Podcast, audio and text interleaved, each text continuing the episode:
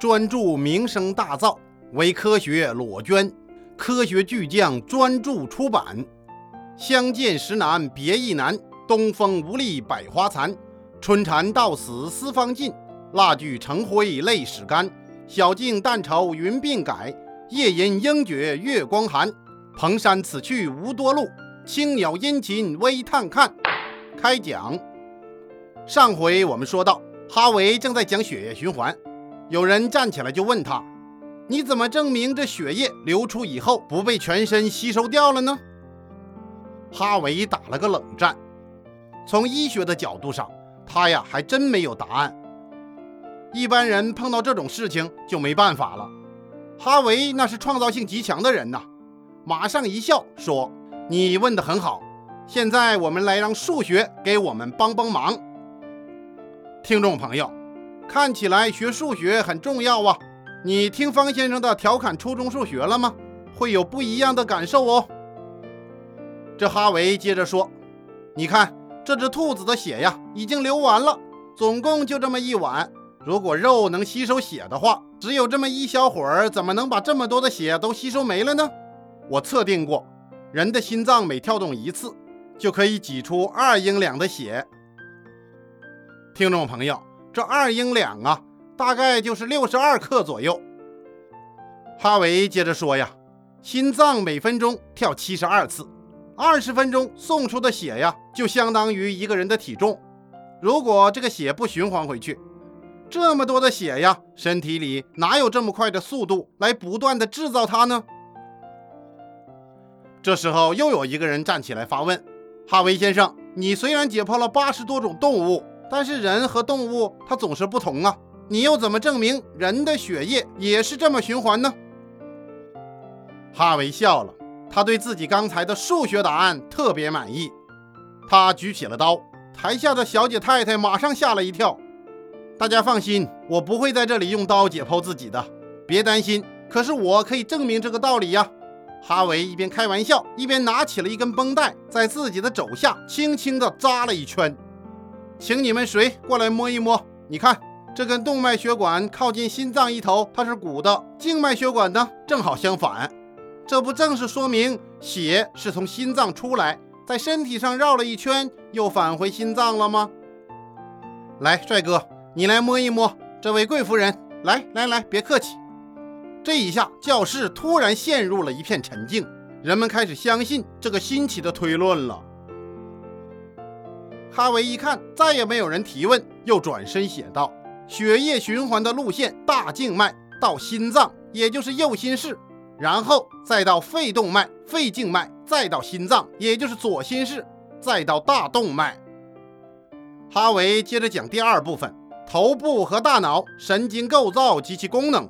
哈维特别提到了很多古人的论述，他就说，关于神经系统向身体的各个器官传送大脑指令这一传导功能，从西塞罗就开始认识了。盖伦呢，他不是第一个认识到这一事实的人。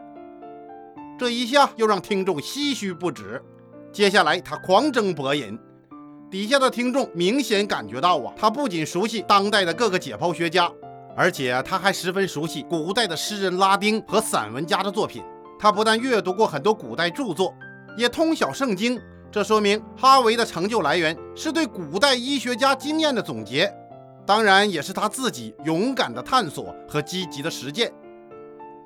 这位一丝不苟的科学家也是个孜孜不倦的劳动者。这次演讲，哈维第一次提出了血液循环的理论。讲课的手稿用拉丁文写的，至今收藏在大英博物院。听众朋友，有空您可以去看看。这次演讲之后，哈维是名声大振。可是奇怪的是啊，上门求医的人越来越少了。经过调查才知道。因为那天他血淋淋的双手吓坏了不少人，这个文静帅气的医生竟然如此的刀下无情，不敢来了。万一给你来个飞刀砍青蛇，还不吓死啊？也有人说呀，他胆大妄为，靠杀几个小动物，搜集一点证据，就来想推翻古人盖伦呐，就给他取了个外号“循环医生”。这个“循环”这个词啊，它也有走江湖卖药的意思。哈维听到这些倒是不以为然，他哈哈一笑：“正好啊，上门的人少了点儿，我可以腾出手来写我的书了。”放下刀，拿起笔，哈维就加快了他的写书生涯。他把十几年来辛辛苦苦的解剖资料分门别类，悉心推敲，专著很快就成文了。到了一六二八年，《心血运动论》终于问世了。别看这本书只有六十七页，它却是科学史上的里程碑。它在医学界彻底推翻了盖伦一千四百年的理论统治。后来，恩格斯说，哈维发现了血液循环之后，人体生理学和动物生理学才被确定为科学。这一年，他正好五十岁。他已经估计到了这本书一出版呢，必然遭到传统势力的反对，所以在书的开头，他就写了这样一段声明：关于血液流量和流动原因方面，尚待解决的问题是如此的新奇独特，闻所未闻。我不仅害怕招致少数人的妒忌，而且想到我将因此与全社会为敌，不免心惊胆寒。匮乏和习俗已经成了人类的第二天性，加上过去已经确定的根深蒂固的理论，还有人们尊古失古的癖性，这些都严重的影响了全社会。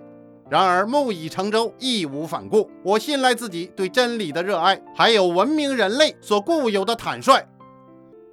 哈维的这本《心血运动论》那一出版呢，自然引起了大轰动，朋友们纷纷祝贺他。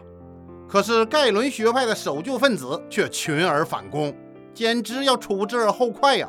不过他们也拿不出什么证据，哈维倒也不用介意。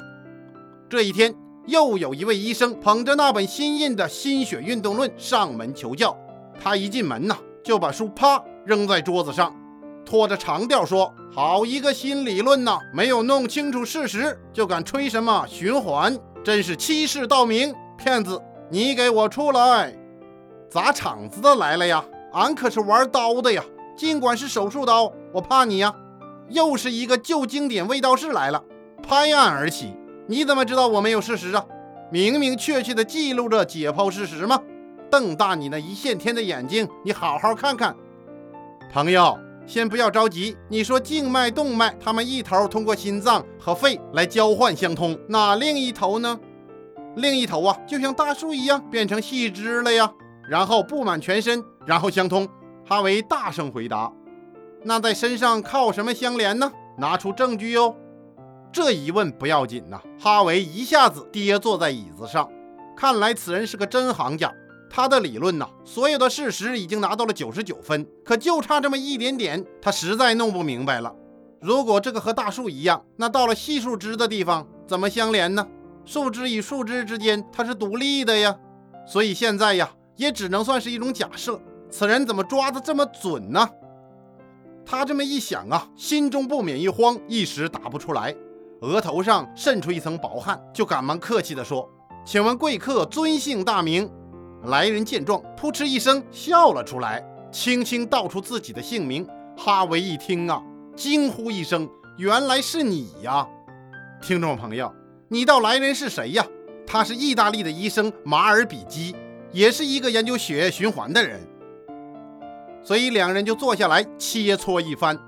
马尔比基呢，出生在一个农夫家庭，父母都死于一场流行病，这促使了马尔比基立志学医。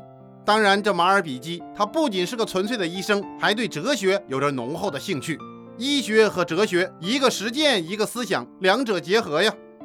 马尔比基成年以后，大部分生涯都在科学研究当中度过。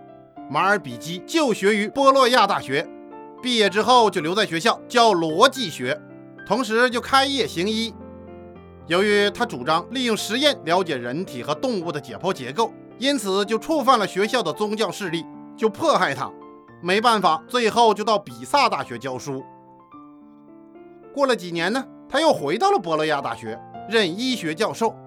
马尔比基有个特点，他发表研究成果呀。与当时其他人的做法差别很大。当时流行自成体系、冗长详细的书籍，不写个百八万字，他都不好意思跟人打招呼。而马尔比基呢，他却采取短小的论文形式。每当有一些发现，他就写成不长的论文，寄到伦敦，到皇家学会进行发表。由于马尔比基的出色成就，在一六八八年。就当选为皇家学会的会员。后来，这马尔比基解开了当时生物学的一大谜团，并且他还改进了显微镜，用于解剖研究。结果就发现了毛细血管，这是后话。我们接着说着哈维，随着知名度的不断提高，后来就到了王室当御医，先后就为国王詹姆士一世和查理一世服务。但是他每年仍然坚持讲学。一九三六年，哈维第一次旅游回国之后，又在三年后陪同国王查理一世到了苏格兰，而且他到了爱丁堡的巴斯罗克。这里面品种繁多的海鸟引起了哈维的极大兴趣。后来，他发表了《动物生殖》一文，就记录了海鸟的生活习性。因为当时的人们呐，认为唐鹅生活在树上。哈维经过观察，就开始批评这种观念。一六四零年，英国资产阶级革命爆发，哈维因为其与王室之间的特殊身份，随同国王流亡在外。他也曾参加过埃及山战役。有的听众说了，这医生专家他都扛枪了呀？没有，国王啊，让他在防御工事里照顾两个王子，那就是后来的查理二世和詹姆士二世。战争打响之后，他就从口袋里面拿出一本书，仔细阅读。咣咣，一颗炮弹在他的附近爆炸了。他挪动了一下位置，继续看书，继续学习，厉害吧？学习比生命还重要。哈维用行动告诉了我们呢。一六四二年，哈维就随同王室在牛津度过了三年的流亡生活。在这里呀，他受命担任迈尔顿学院的院长，但更多的时间呢，他还是研究他的生理解剖学。他经常和朋友一起观察着母鸡，它是怎么生殖的呀？小鸡是怎么发育的呀？你看，你看这鸡蛋呐，母鸡孵化它二十一天，然后就变成小鸡了。从蛋壳里面出来了，鸡孵换猪颜呢，还真是二十一天不出鸡坏蛋。积累了大量的实验记录和观察笔记，后来他就写成了《动物生殖》。这一点我们刚刚提过。一六四六年，牛津被革命军占领，哈维回到伦敦，他辞去了所有的职务，隐居在几个弟弟家中。三年后，英国内战结束，查理一世被绞死。哈维因为一直忠于查理一世，被处以罚金两百英镑，并且禁止他进入伦敦城。一六五零年，哈维的朋友和学生恩特博士在哈维的弟弟家中就看到了哈维。此时的哈维已经七十二岁高龄，但是仍然在兴致勃勃地从事研究工作。但是他也流露出了对动荡局势的不安，更加苦于没有条件进行科学研究了。在这次会见当中，恩特就发现了哈维关于动物生殖研究的手稿，就想拿去发表，最后得到哈维的准许，整理出版了。哈维虽然已经年迈退休，但是他对自己从事的医疗事业呀、科学研究啊，那是念念不忘。一六五一年，他秘密地为医学院捐建了一个图书馆，这个秘密很快就被众人所知。这座以哈维的名义修建起来的宏伟罗马式建筑，三年竣工，正式移交使用。图书馆的楼下是诊疗室，楼上有丰富的藏书，还有一个收藏了各种草药啊、动物标本呐、手术器械呀这样的一个博物馆。由于哈维的卓越贡献，医学院马上选他为院长。哈维不同意了，哈维就说。我太老了呀，这个担子太重了，交给年轻人吧，我当个顾问得了。而且哈维的妻子几年之前就去世了，他没有亲生的子女，他的兄弟也很富有，所以在一六五六年，他决定把自己的世袭产业捐给皇家医学院，作为对工作人员的开支和对科学研究的奖励，成立了发展自然奥秘基金。哈维的晚年被病痛折磨，他的痛风病很严重，经常用冷水浸泡自己的脚减轻痛苦，同时也保持着旺盛的思维活动。到了1657年的6月3日，哈维突然中风，虽然失去了说话的能力，但是他神志清醒，他就叫人把自己的侄儿们请来，向他们捐赠遗物。就在这天晚上，哈维与世长辞。在哈维的亲笔遗嘱当中，把几十年来的积蓄和书籍财产全部捐献给了医学院图书馆。全体工作人员参加了哈维的送葬队伍。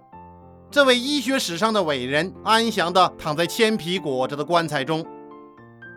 后来呀，皇家医学院院长亲自主持了哈维的迁葬仪式。医学院的同事把这铅棺又放在了大理石的棺椁当中，重新装殓了哈维的遗体，把他安放在哈维纪念堂中。哈维因为他出色的心血系统研究，使得他成为和哥白尼、伽利略、牛顿一样齐名的科学巨匠。虽然哈维的一生写过大量的科学论著，但是他只发表了《动物运动论》和《动物生殖》这两本书。看来呀，研究本身是科学家的最爱。哈维用自己的一生做了诠释。